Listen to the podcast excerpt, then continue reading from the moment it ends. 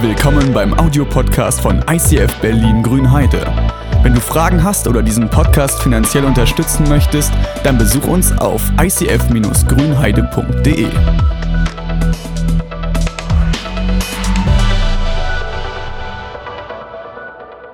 Einen wunderschönen guten Morgen. Als wir vor ein paar Wochen mit dieser Serie gestartet haben, DIY-Fails, bekam ich einen Anruf von einer unserer Communities in Bad Lobenstein. Also wir haben ja an verschiedenen äh, Orten so kleine Communities, wo Leute die Vision haben, wir wollen eine Kirche starten und hoffen, dass mal sowas draus entsteht wie hier in Grünheide.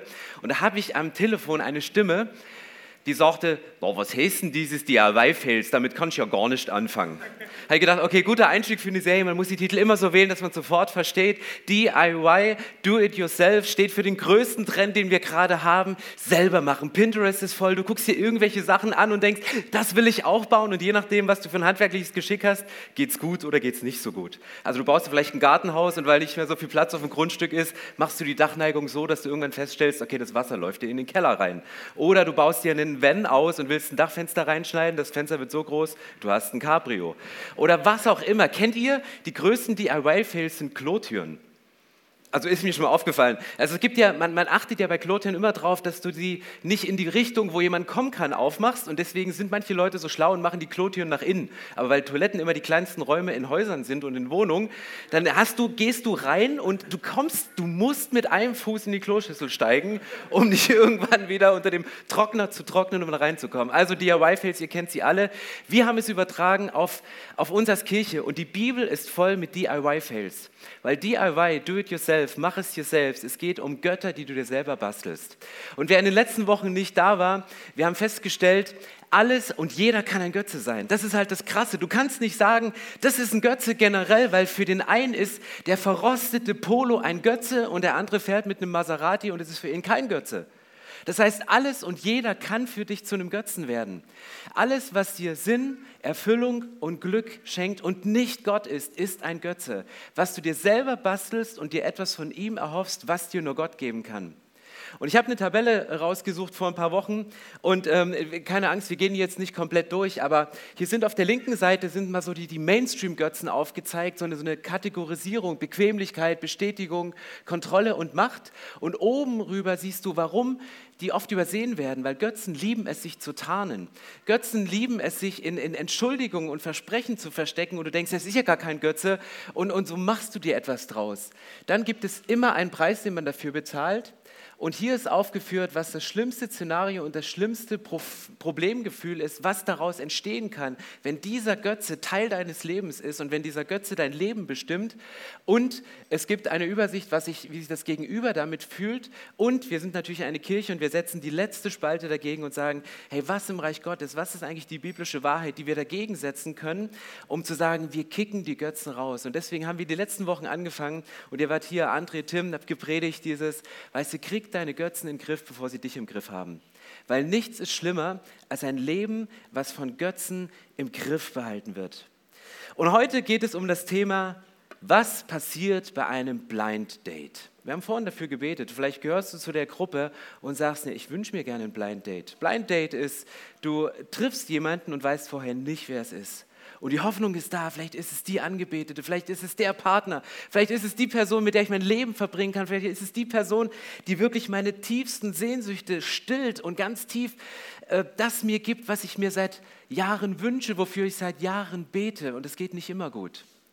Und heute soll es um Sachen gehen, und es ist deswegen ein heikles Thema, äh, weil heute soll es darum gehen, dass wenn gute Sachen im Leben zu einem Götzen werden, ein Partner, den man sich wünscht, kann zu einem Götzen werden. Die Liebe, das große, die große Sehnsucht von uns Menschen ist nichts Schlimmes, aber auch Liebe kann zu einem Götzen werden in deinem Leben. Und ich weiß nicht, je nach Situation, wo du gerade drin bist und du kämpfst mit diesem Thema und Leute lieben es dann Scherze zu machen und sagen, na gut, dann, äh, ja, du bist jetzt schon so lange Single, aber ich habe eine Lösung für dich und du bekommst diese schöne Kuchenform geschenkt, dann backt dir doch dein Ehemann selbst. Ja, der umgedrehte Ehemann, der steht auf dem Kopf. Das bringt dir aber auch nichts. Man denkt, jemand macht sich einen Scherz, aber dieser Scherz, der bewirkt bei dir noch eine viel, viel größere Verletzung und diese Verletzung wird viel größer als je zuvor. Und deswegen möchte ich heute in diese Geschichte reingehen. Ihr habt sie vorhin vorgelesen auf geniale Art und Weise und ich weiß nicht, ob es euch beim Lesen schon so ging und denkst, Jakob, Haran, Leon, Laban und du war ein Haufen Namen völlig durcheinander. Deswegen habe ich mir heute Unterstützung mitgebracht. Fünf verschiedene Assistentinnen und Assistenten, um ein bisschen Licht in diesen Wirrwarr von Namen reinzukriegen, um rauszufiltern, worum geht es denn bei der Geschichte von Jakob? Was hatte er für ein Blind Date? Und ich fange mal an mit, mit einem Vers, der mich mega fasziniert. 1. Mose 35, Vers 2. Jakob befahl seiner Familie und denen, die zu ihm gehörten, werft alle Götterfiguren weg, die ihr noch bei euch habt. Wascht euch und zieht euch saubere Kleidung an, um rein vor Gott zu treten. Wir gehen jetzt nach Bethel. Dort will ich für Gott einen Altar bauen, denn er ist es, der in der Not meine Gebete erhört hat. Während meiner ganzen Reise bis hierher ist er immer bei mir gewesen. Sie gaben Jakob alle Götterfiguren sowie die Amulette, die sie an den Ohren trugen, und er vergrub sie unter der Eiche bei Sichem. Als ich das mit den Ohrringen gelesen habe, ich war gestern auf einer Hochzeit und der Keyboarder hatte seine Ohrringe vergessen. Also der Keyboarder hatte seine Ohrringe vergessen. Allein jetzt, nein, alles gut. Und dann ist er zum Juwelierladen gegangen, hat keine gefunden. Dann ist er zu DM gegangen und da lagen welche und er hat sich tatsächlich aus dem Kaugummiautomaten Ohrringe geholt, um sie sich noch zu zieren, um bei der Hochzeit wirklich das volle Bild abzugeben. Also habt ihr dieses Bild. Männer, Frauen, Ohrringe, alle bringen sie zusammen. Was passiert in diesem Vers? Jakob, krasser Mann, er befiehlt seiner ganzen Sippe, seiner ganzen Familie, hey, lasst uns die Götzen rauskicken. Lasst uns die Götzen in den Griff bekommen bekommen. Wir werfen alle raus und die Leute bringen ihren Schmuck, sie bringen ihre Ohrringe, sie bringen alles und, sie, und begraben sie unter der Eiche bei sich und sagen, das ist Geschichte, das lassen wir hinter uns. Wir ziehen nicht mit diesen Götzen weiter, weil sie haben keine Chance, weil wir wissen, der, der uns versorgt, ist unser lebendiger Gott und wir setzen nicht länger unsere Kraft auf diesen Gott. Und du liest diese Geschichte und denkst, was für ein krasser Mann Gottes. Dieser Jakob, der ist so straight, der weiß, wo es lang geht. Der, der, der, der setzt eine klare Linie, der ist geistlich, der, der weiß genau, wo es hingeht. Und vielleicht bist du bibelfest aufgewachsen und stellst dir jetzt die Frage, ist das derselbe Jakob? Der Jakob, der so Abraham, Isaak und Jakob, der Zwilling, der Esau, bei der Geburt die Verse hielt, weil Jakob bedeutet der Fersenhalter, der immer der Erste sein wollte, der seinen Bruder versucht hat zurückzuziehen, um als Erster durch diesen Gebärkanal rauszuschlüpfen. Ist es dieser Jakob? Ja, es ist dieser Jakob. Es ist auch der Jakob, der versucht hat, seinen seinen alternden, fast blinden Schwiegervater zu betrügen, um an das Erbe ranzukommen, um den Segen zu bekommen von ihm. Es ist genau der Jakob, der der gearbeitet hat über die Hinwendung seines Schwiegervaters, um die Anerkennung seines Schwiegervaters zu bekommen. Und es ist der Jakob, der am Ende seines Lebens mit einem Wesen, was sich als Gott herausstellt, kämpft, um den Segen von ihm zu bekommen. Es ist genau dieser Jakob. Und für mich zieht sich durch all diese Geschichte, und ich mal mal ganz kurz diesen groben Überblick, um gleich nochmal mehr ins Detail zu gehen. Was ist die große Sehnsucht von Jakob? Sowohl als er mit seinem Vater um das Erstgeburtsrecht, als er sich erschleicht und denkt, dieser, dieser, dieser Trick, der geht auf, bis zu dem Kampf mit Gott. Er hat eine große Sehnsucht und das ist die Sehnsucht nach Zuwendung und Anerkennung. Dieser Jakob, und das durchzieht sich durch sein ganzes Leben, und das ist nicht am Anfang seines Lebens geschrieben, dieser Vers, sondern am Ende seines Lebens. Davor macht er in seiner Biografie eine Geschichte durch und er sehnt sich nach Zuwendung und Anerkennung. Warum erschleicht er sich das Erstgeburtsrecht? Er wusste doch, dass mein Vater, der ist ja nicht so doof und wird mir das materielle Erbe geben. Aber er wollte nur einmal aus dem Munde seines Vaters hören, hey, du bist der Erste, du bist der Beste, du bist mein geliebter Sohn, du hast meinen Segen, ich, ich liebe dich, ich ziehe dich vor allen vor. Er wollte diesen Zuspruch haben. Er hat sieben Jahre und nochmal sieben Jahre für Laban, seinen Schwiegervater, gearbeitet, um die Anerkennung seines, seines Schwiegervaters zu bekommen vielleicht seines Arbeitgebers, ihn zufriedenzustellen und zu sagen, ich arbeite doch gut und, und, und bekomme ich denn meinen Lohn dafür? Und dann kommt diese Geschichte am Ende seines Lebens, kurz bevor er, also am, Ende, am Anfang nach diesem Erstgeburtsrechtsstreit, trennen sich diese beiden Brüder, Jakob und Esau, und am Ende des Lebens treffen sie sich wieder und das ist ein spannender Moment. Vielleicht hat dein Papa dich verlassen und du siehst ihn nach Jahren wieder und das ist für dich ein ganz spannender Moment. Wer ist dein Papa? Was hat er dir mitgegeben? Und diese beiden, Jakob und, und, und Esau, die, die, die sehen sich über Jahre nicht und dann treffen sie sich und in der Nacht davor kämpft Jakob in der Nacht mit einem unbekannten Wesen, was sich als Gott herausstellt. Und dann weiß er, dass Gott niemand jemals gesehen hat und dass Gott sich zurückziehen wird, wenn es, wenn es wieder Tag wird.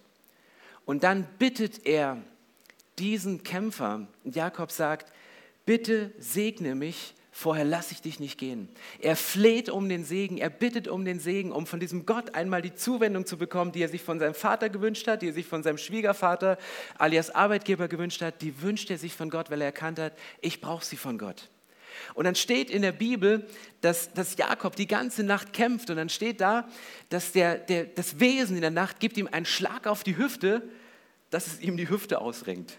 Also so richtig, so volle Lotte. Und du denkst so, Alter, was war das für ein krasser Krieger, der muss so richtig zugekickt haben. Und in der hebräischen Bibel steht das Wort, dass es eine sanfte Berührung, ein leichtes Klopfen war. Und du denkst, okay Gott, mit dir will ich nicht kämpfen. Wenn eine sanfte Berührung, ein leichtes Klopfen auf die Hüfte schon ausreicht, um dir einen bleibenden Hüftschaden ähm, zu verursachen und du dein Leben lang mit dieser sichtbaren Kennzeichnung durchs Leben gehst, dann weißt du, mit welchem Gott du es zu tun hast. Und mit diesem Gott kämpft Jakob und er wünscht sich von ihm die Anerkennung und er wünscht sich von ihm den Segen, den er bekommt. Und das ist so die grobe Linie und es zieht sich durch und ich möchte gerne mit dieser Geschichte nochmal ins Detail gehen und ich möchte heute gar nicht so sehr auf Götzen herumreiten. Weil wie gesagt, wir können nicht den Finger erheben und sagen, oh André, du hast da einen Götzen. Ähm, ich verrate ihn euch nicht. ich kenne ihn. Nein, Quatsch. Ähm, sondern also man muss es rausfinden und man findet es in der Gemeinschaft raus und man kann bestenfalls um Hilfe bitten und sagen, ich möchte diesen Götzen in den Griff bekommen. So, ich möchte heute den Fokus drauf legen, das war so ein Impuls, den ich hatte von Gott, welche Kollateralschäden entstehen können, wenn Menschen sich von Götzen bestimmen lassen. Und das siehst du an der Geschichte von Jakob und dieser ganzen Familienkonstellation, siehst du das ganz, ganz krass, was da passiert. 1. Mose 29, 16 bis 18, blind vor Liebe könnte man das über, ähm, überschreiben. Jetzt hatte Laban zwei Töchter. Die ältere Tochter hieß Lea und die jüngere war Rahel. Leas Augen hatten kein Funkeln, aber Rahel hatte eine schöne Figur und ein schönes Gesicht. Da Jakob in Rahel verliebt war, sagte er ihrem Vater, ich werde sieben Jahre für dich arben, wenn du mir Rachel, deine jüngere Tochter, als meine Frau gibst. Ja, wir sind International Christian Fellowship, deswegen wir arbeiten immer zweisprachig. Ja? Also einfach nur, just saying, es ist extrem wichtig. Ähm, was passiert, ähm, wenn du mit Götzen arbeitest? Was passiert in diesem Moment? Du verlierst das Maß. Götzen machen dich blind. Du verlierst, du verlierst ähm, ein gesundes Einschätzungsvermögen. Jakob hatte eine Sehnsucht. Er hatte Sehnsucht nach einer Partnerin. Über Jahre hat es nicht geklappt. Dann geht er auf dieses Feld und er sieht diese Rahel und denkt, wow, ich will sie haben. Und er geht über seine Grenzen und er arbeitet sieben Jahre für sie. Jetzt denkst du, ey, sieben Jahre Arbeit, bin ich bescheuert. Äh, es war damals üblich, dass du einen Brautpreis bezahlst. Es war völlig normal und wenn du diesen Brautpreis nicht bezahlen konntest, konntest du stellvertretend dafür arbeiten. Aber was hier passiert ist, er bezahlt für die erste Frau das Vierfache des damals üblichen Brautpreises. Krass, oder? Also Götzen haben immer so ein Ding, wenn du was willst, dann gibst du es und du investierst und du gibst mehr aus, als du eigentlich hast, mehr als du eigentlich verdienst, mehr als du dir eigentlich leisten kannst. Aber du willst es dir haben, weil es dir Glück, Sinn und Identität verspricht. Und deswegen arbeitest du und du arbeitest und du arbeitest. Und das ist die Situation hier. Er fängt an zu arbeiten. Timothy Keller hat mal einen krassen Satz geschrieben. Er sagt, wer sich der Liebe verschrieben hat, erlaubt seiner Geliebten, ihn auszunutzen und zu missbrauchen.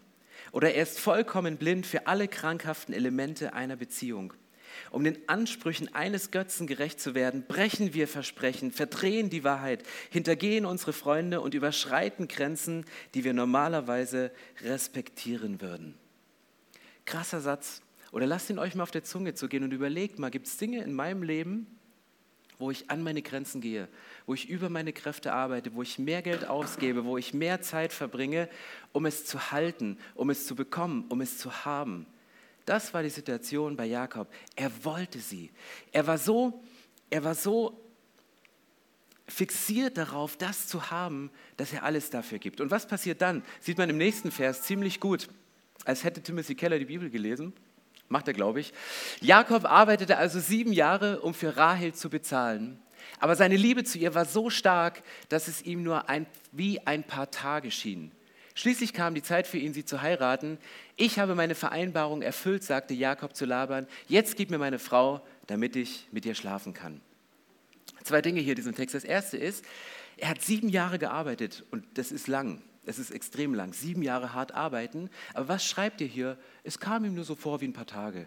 Ach, ist ja nicht so schlimm. Ist ja nicht so viel Geld. Ist ja nicht so viel Zeit. Wenn du am Ende der Woche dein Smartphone vornimmst und denkst, Wochenbericht über die Bildschirmzeit und denkst, vier Stunden 30 pro Tag. Ja, ist ja nicht so viel. Aber 24 Stunden schlafe ich halt ein bisschen weniger. Lese ein bisschen weniger Bibel. Ist ja nicht so schlimm. Also du fängst auf einmal an, eine große Zahl, einen großen Wert, ein großes Invest runter zu reduzieren und schön zu reden, die Wahrheit zu verdrehen und es passend zu machen für dich. Und das Zweite, was hier steht, er kommt, er hat, ähm, also die, die, die innere Lehre von Jakob hat ihn so empfänglich gemacht für die Überhöhung der erotischen Liebe, sage ich mal. Ist, glaube ich, auch ein schlauer Satz, der auf der Leinwand steht. Aber diese Lehre, die er empfunden hat, das, die fehlende Anerkennung seines Vaters, dieses, dieses Sehnen nach, nach Anerkennung, um seinem Schwiegervater zu gefallen, um das zu bekommen, was er hat, die Sehnsucht nach Gott, vielleicht die Mama, die nicht da war, machen ihn anfällig für diese Überhöhung der erotischen Liebe, dass er diesen Satz sagt, jetzt gib mir meine Frau, ich will mit dir schlafen. Das ist hier schon sehr moderat äh, formuliert. Damals in der hebräischen Kultur hast du darüber nicht gesprochen. Da hast du nicht über Sex gesprochen, schon gar nicht mit deinen Schwiegereltern. Ähm, das macht man einfach nicht. Das ist einfach, du hast das Wort nicht in den Mund genommen. Und er so, hey, jetzt sieben Jahre gearbeitet, jetzt Butter bei die Fische. Ramazamba, jetzt geht's ins Bett. Das war völlig, das, das war ein No-Go, so zu sprechen darüber. Aber du merkst, das hat ihn ausgefüllt, das war sein Ziel, das war einfach dieser Moment, wo er sagte, hey, dafür arbeite ich und ich gehe weiter. Aber er hat etwas, eine innere Leere, die er hatte, versucht zu füllen mit etwas Gutem. Ich möchte Liebe nicht schlecht machen, ich möchte Sex nicht schlecht machen. Das ist was Fantastisches, was Gutes. Aber merkt ihr, was hier passiert? Wie dieses Loch, wie dieser Sog ihn zu etwas bringt, was kulturelle Grenzen bricht und wo er über seine Grenzen geht. Und dann geht es weiter und das macht für mich die Kollateralschäden in dieser Geschichte so kaputt. Da steht Vers 29, Vers 30, also schlief Jakob auch mit Rahel und liebte sie viel mehr als Lea. Sieben Jahre gearbeitet, er bekommt die falsche. Eine Woche später bekommt er die für ihn richtige und muss nochmal sieben Jahre arbeiten, also auf Kredit quasi gekauft in diesem Moment. Was passiert in diesem Moment? Er macht seine Frau, eine von den beiden, zu einem Götzen. Es wird eine Götterfigur.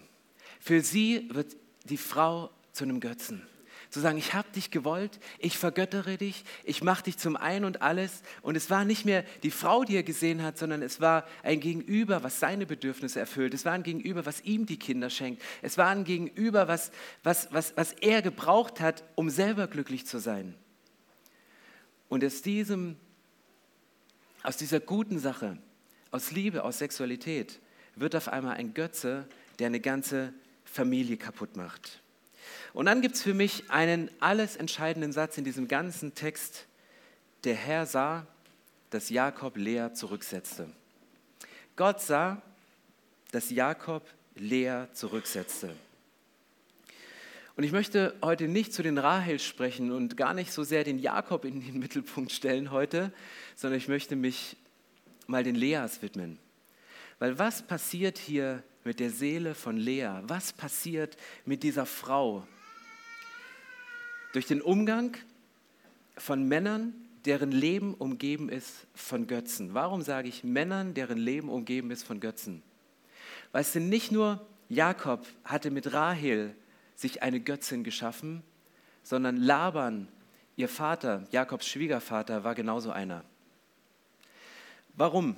Versetzt sich mal in die Lage von Lea. Lea ist eine Frau, deren Vater versucht, sie loszuwerden. Er kriegt sie nicht los. will sie eigentlich gar nicht zu Hause haben. Er versucht sie irgendwie loszuwerden und er, und er braucht einen Trick, um sie loszuwerden und, und er mauschelt sie ihm ins Ehebett, er mauschelt sie in der Hochzeitsnacht unter. Hauptsache sie ist unter der Haube, Hauptsache die ist weg. Oh, kein Kindergeld mehr. Oh, nicht mehr essen, die isst immer so viel. Und so, er versucht sie loszuwerden. Stell dir vor, du bist in einem Kontext, wo du nicht gewollt bist, wo du nicht gemocht bist, wo du losgewerden werden. Können wir nachsynchronisieren. Ähm, wo dich alle loswerden wollen. Und dann, dann hast du nicht nur einen, einen, einen Vater, der dich loswerden will, sondern du hast auch einen Vater, der so trickig drauf ist und dessen Götze das Geld ist, der aus dir als Kind noch seinen Gewinn schlägt. Und er denkt, ha, ich gebe die doch nicht einfach so. Ich vervierfache einfach mal den Brautpreis. Und, und äh, ich verachtfache ihn dann auch nochmal.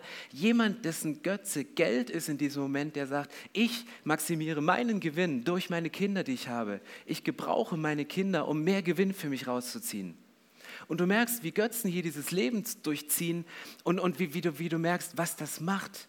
Und dann bist du als Lea, Papa, der dich nicht haben möchte, dessen Götze Geld ist und Gewinnmaximierung.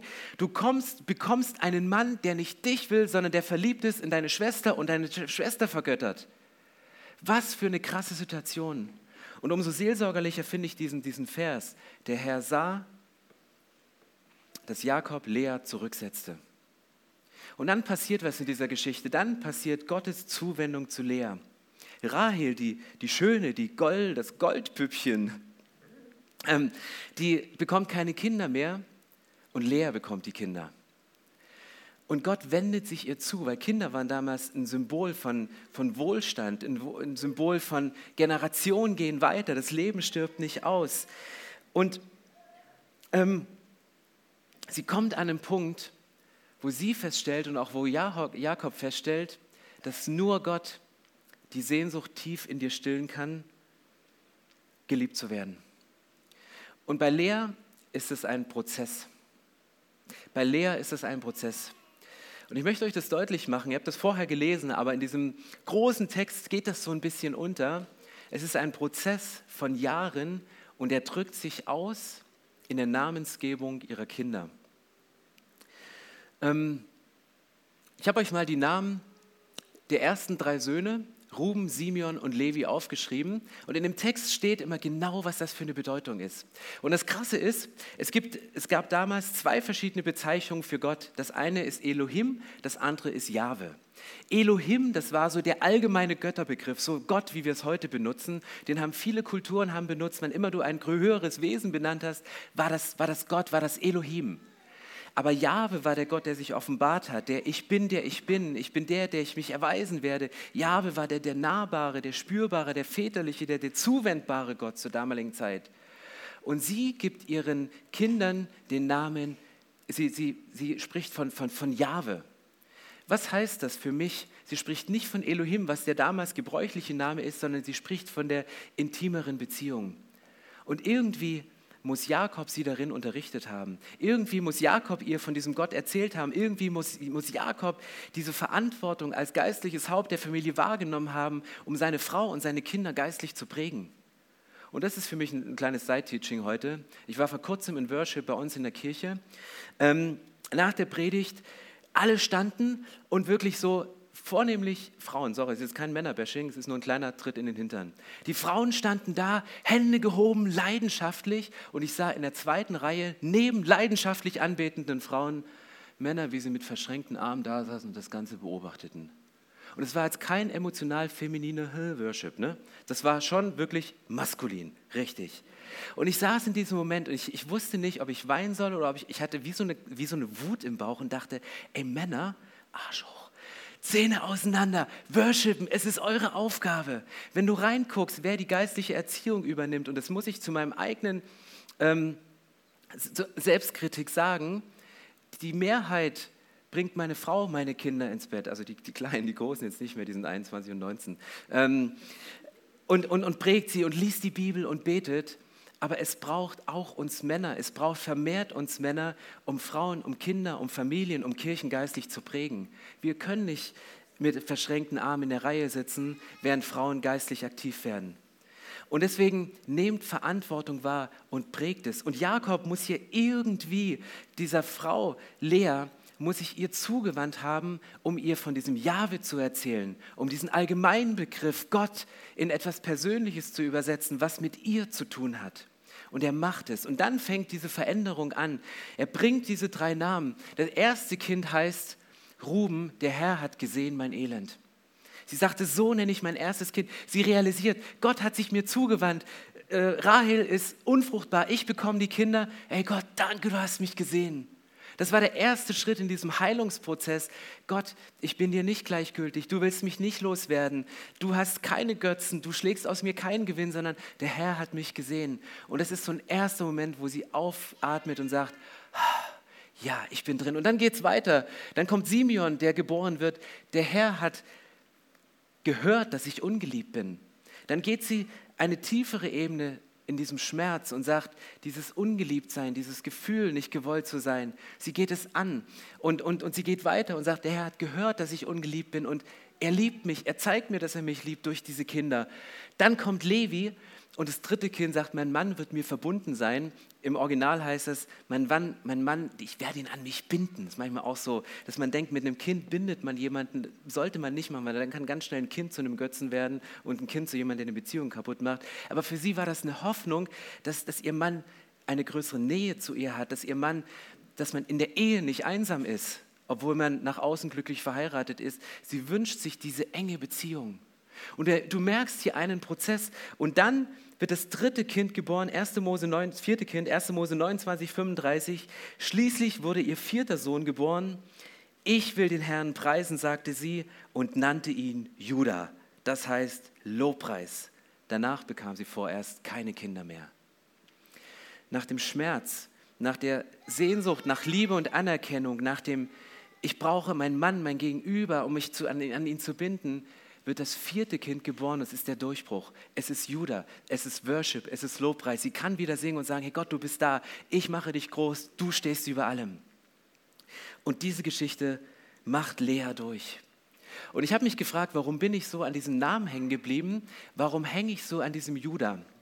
Vielleicht bist du christlich aufgewachsen und denkst, kenne ich, kommt mir bekannt vor. Vielleicht gehst du auch nur Weihnachten in die Kirche und hast diesen Namen trotzdem gehört, weil wenn immer die Weihnachtsgeschichte vorgelesen wird, aus welchem Stamm wird Jesus geboren? Aus dem Stamm Judah. Hebräer 7, Vers 11. Denn wie jeder weiß, gehört unser Herr Jesus Christus zum Stamm Judah, obwohl Mose nie gesagt hat, dass aus diesem Stamm Priester kommen würden. Krasse Geschichte und ich kriege jetzt eine Gänsehaut, weil ich sage, die normale Linie wäre gewesen, Abraham, Isaak und Esau. Abraham, Isaak, Jakob. Der zweite, der Fersenhalter, der sich nach, nach Anerkennung seines Vaters und nach Anerkennung von Gott sehnt. Der, der in zweiter Linie kommt. Eine Lea, die immer hinter ihrer Schwester zurücksteht, immer hinter diesem Goldpüppchen, die alle hypen. Die ist auf jedem Foto, auf jedem Post. Von dir macht nie einer ein Foto. Du wirst nie erwähnt in den Familienchroniken. Von dir spricht keiner.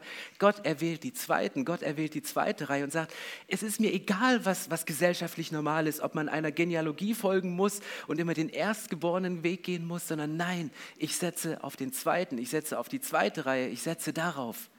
Und Jesus wird aus diesem Stamm Judah geboren, aus einer Linie, die Gott einfach mal unterbricht. Einer Linie, wo Gott sagt, hey, ich mache es anders. Und genau das erlebt Jesus. Jesaja 53 steht: Gott ließ seinen Diener emporwachsen wie einen jungen Trieb aus trockenem Boden. Er war weder stattlich noch schön. Nein, wir fanden ihn unansehnlich. Er gefiel uns nicht. Jesus und Lea, ganz, ganz nah beieinander, trübe Augen unansehnlich, keiner guckt sie an. Es ist nicht auf den ersten Blick so. Jesaja schreibt über Jesus genau das prophetisch, dass er unansehnlich ist, wo sich Leute wegdrehen. Und es ist nicht nur eine Prophetie, was jemand gesagt hat, sondern Johannes 1, Vers 11 steht, er kam in seine Welt und die Menschen wiesen ihn ab. Jesus hat genau das erlebt. Wenn einer weiß, wie sich Einsamkeit anfühlt, wenn einer weiß, wie sich es anfühlt, nicht geliebt zu werden, verlassen zu werden von seinen besten Freunden, von seinen engsten Buddies, von den zwölf Jüngern, alleine im Garten Gethsemane zu setzen, alleine ans Kreuz zu gehen, dann ist es Jesus. Jesus weiß, wie es dir in diesem Moment geht. Und ich glaube, dass, dass jedes Leben auf dieser Erde Parallelen hat zum Leben von Lea, zum Leben von Jesus und dass das Leben von Enttäuschung durchzogen ist. Und wir müssen lernen, mit diesen Enttäuschungen umzugehen. Wir müssen lernen, wohin wir gehen können mit diesen Enttäuschungen und wohin wir nicht gehen, womit wir sie uns nicht stillen können. C.S. Lewis, ich lese euch noch mal ein längeres Zitat vor, schreibt in, in dem Buch Pardon, ich bin Christ, er schreibt, hätten wir gelernt, richtig in unseren Herzen zu lesen, dann wüssten wir, dass in uns ein Verlangen, ein heftiges Verlangen ist, das durch nichts in dieser Welt gestillt werden kann. Es gibt vieles auf dieser Erde, das ihm gerecht zu werden scheint, aber es bleibt immer ein Rest von Enttäuschung. Die Sehnsucht, die uns ergreift, wenn wir uns zum ersten Mal verlieben, wenn wir an ferne Länder denken oder am Anfang eines interessanten Studiums stehen, wird durch keine Ehe, keine Reise und kein Studium wirklich gestillt. Ich spreche hier nicht von unglücklichen Ehen, verpfuschten Ferien oder verpatzten Karrieren. Nein, ich spreche von den Besten, die es geben kann. Da war etwas und im, ersten Erwachen der Sehnsucht wollten wir danach greifen und es festhalten, doch immer wieder entgleitet es unseren Händen. Ich denke, jedermann weiß aus eigener Erfahrung, wovon ich rede. Die Gattin mag eine vorzügliche Frau, das Hotel und die Aussicht können großartig und der Beruf des Chemikers mag eine wirklich interessante Sache sein. Und trotzdem haben wir das Gefühl, dass uns etwas fehlt. Du kannst alles haben und trotzdem dieses Gefühl nicht loswerden, es fehlt noch etwas. Die Zuneigung, die du dir wünschst von, von Eltern, eines Partners, eines Arbeitgebers, eines Schwiegervaters, jemand, dem du etwas beweisen möchtest, diese Sehnsucht wird bleiben. Und ich glaube, nur Gott kann die Sehnsucht, geliebt zu werden, stillen. Da bin ich mehr denn je überzeugt, dass nur Gott diese Sehnsucht stillen kann. Und C.S. Lewis, er schreibt, wo es weitergeht, sagt, wenn wir nun in uns selbst ein Bedürfnis entdecken, das durch nichts in dieser Welt gestillt werden kann, dann können wir daraus schließen, dass wir für eine andere Welt geschaffen wurden. Was für ein krasser Satz. Wenn wir feststellen, dass es in uns ein Bedürfnis gibt, ich, ich zeige immer auf mein Herz, ich weiß auch nicht warum, aber ich glaube, das ist das, wo es am meisten deutlich wird, wo sich die Sehnsüchte rauskristallisieren, wenn du nachts nicht schlafen kannst oder wenn du morgens aufwachst und dieses Thema ist so präsent. Das ist die Sehnsucht dieses Herzens und ich weiß nicht, was du unternommen hast, um es zu stillen, was du dir gebaut hast, was du dir gebacken hast, was du dir gebastelt hast, was du dir vergoldet hast in deinem Leben und merkst, hey, ich, ich, ich habe eigentlich eine goldene Karriere, eine goldene Ehefrau, einen goldenen Job, ich habe alles, was ich brauche, goldene Abzeichen am Revers. Und trotzdem bleibt dieses Loch ein Indikator, dass wir für eine andere Welt geschaffen sind. Und deswegen kommt Jesus auf diese Erde und es gibt diesen Satz in der Bibel, der Erstgeborene wird dem Zweitgeborenen dienen. Der stammt von dieser Geschichte von Esau und Jakob, weil Gott durchbricht einfach mal die menschliche Geschichte. Er geht einfach mal einen anderen Weg, weil er euch signalisieren möchte mit diesem Vers, Gott sah Lea und gab ihr die Aufmerksamkeit.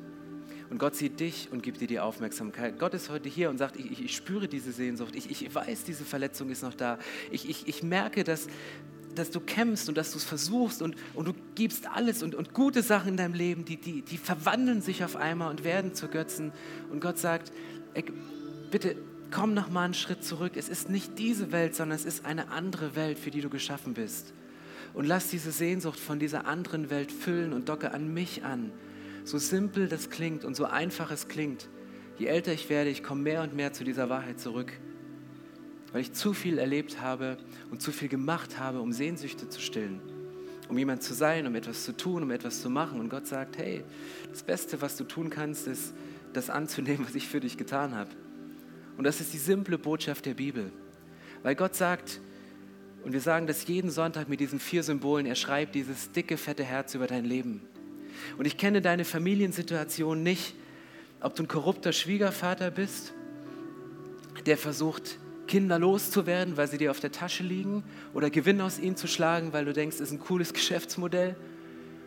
Ob du darunter gelitten hast, dass eine Familienatmosphäre von Götzen durchdrungen war und andere Prioritäten gesetzt worden sind und nicht Gott Priorität hatte. Ob du vielleicht zu einem Golden Doll gemacht worden bist, als Junge oder als Mädchen, als Ehefrau oder als Ehemann, als Baby oder als Rentner, völlig egal. Jemand hat diese Sprayflasche genommen und hat dich schön besprayt, dass du möglichst immer im besten Licht da stehst und schön glänzt, weil glänzen war das, was dich wertvoll gemacht hat. Gute Noten nach Hause zu bringen, ist das, was dich wertvoll gemacht hat. Eine gute Show am Sonntag im Gottesdienst beim Worship zu bringen, ist das, was dich wertvoll macht. Gott sagt heute, hey, unabhängig von deiner Familiensituation, ich, ich, ich kenne sie nicht, meine Liebe, die steht für alle gleich. Und dieses zweite Symbol von diesem Abzweig ist genau das, dass wir, dass wir von dem, von dem Fokus und der Aufmerksamkeit und der Wachsamkeit zu Gott links und rechts abbiegen und denken, hier was, hier was, ich nehme das mit, einfach um zu füllen, füllen, füllen, füllen, füllen. Und Jesus sagt, stopp, stopp mit diesem Rennen, stopp mit dieser Sehnsucht. Ich gehe ans Kreuz und ich zerstöre Götzen. Ich krieg sie in den Griff, ich kick sie raus, ich mache sie kaputt, damit du siehst, dass ich als jemand, der aus einer Linie stammt, die Einsamkeit kennt, der aus einer Linie stammt, der abgewiesen sein kennt, der aus einer Linie stammt, der weiß, was es heißt, alleine zu leiden. Sagt, ich sterbe für dich, dass du eine Ewigkeit mit mir verbringen kannst. Und das ist das Symbol für diesen Anker. Ein Anker, der dir nicht nur einen Halt gibt in der Ewigkeit, sondern ein Anker, der dir jetzt einen Halt gibt, um jetzt dein Leben mit einer Ewigkeitsperspektive zu leben. Nicht mehr nur mit Dingen zu füllen, die hier wichtig sind, sondern von Dingen gefüllt zu werden, die Gott wichtig sind. Ja, lasst uns aufstehen und ich möchte gerne noch ein Gebet sprechen, bevor wir in den Worship reingehen und die Atmosphäre nochmal ganz bewusst nutzen, damit Gott individuell zu euch sprechen kann. Jesus, ich danke dir, dass du heute Morgen geredet hast. Ich danke dir für deine Liebe zu uns, die unabhängig ist von unserer Geschichte, von unserer Biografie, von Dingen, die in unserem Leben passiert sind oder von Dingen, die nicht passiert sind und die wir uns gewünscht hätten. Und Jesus, wir kommen heute zu dir und legen dir unsere Götzen auf den Altar.